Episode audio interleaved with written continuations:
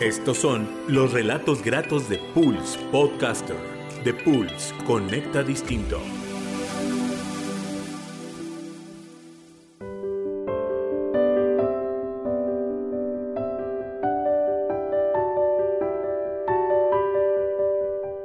Un rey fue hasta su jardín y descubrió que sus árboles, arbustos y flores se estaban muriendo. El roble le dijo que moría porque no podía ser tan alto como el pino.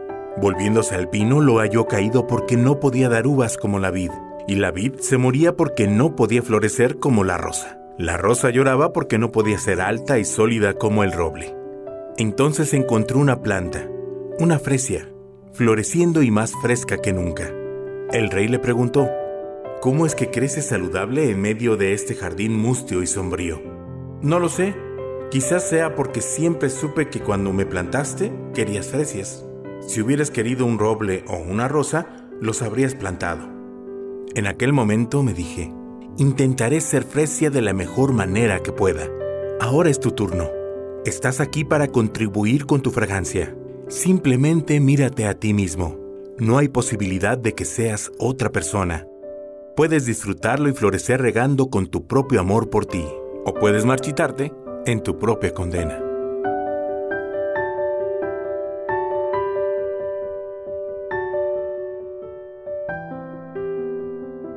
¿Cómo crecer?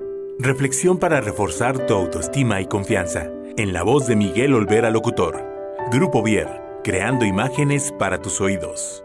www.grupovier.com.mx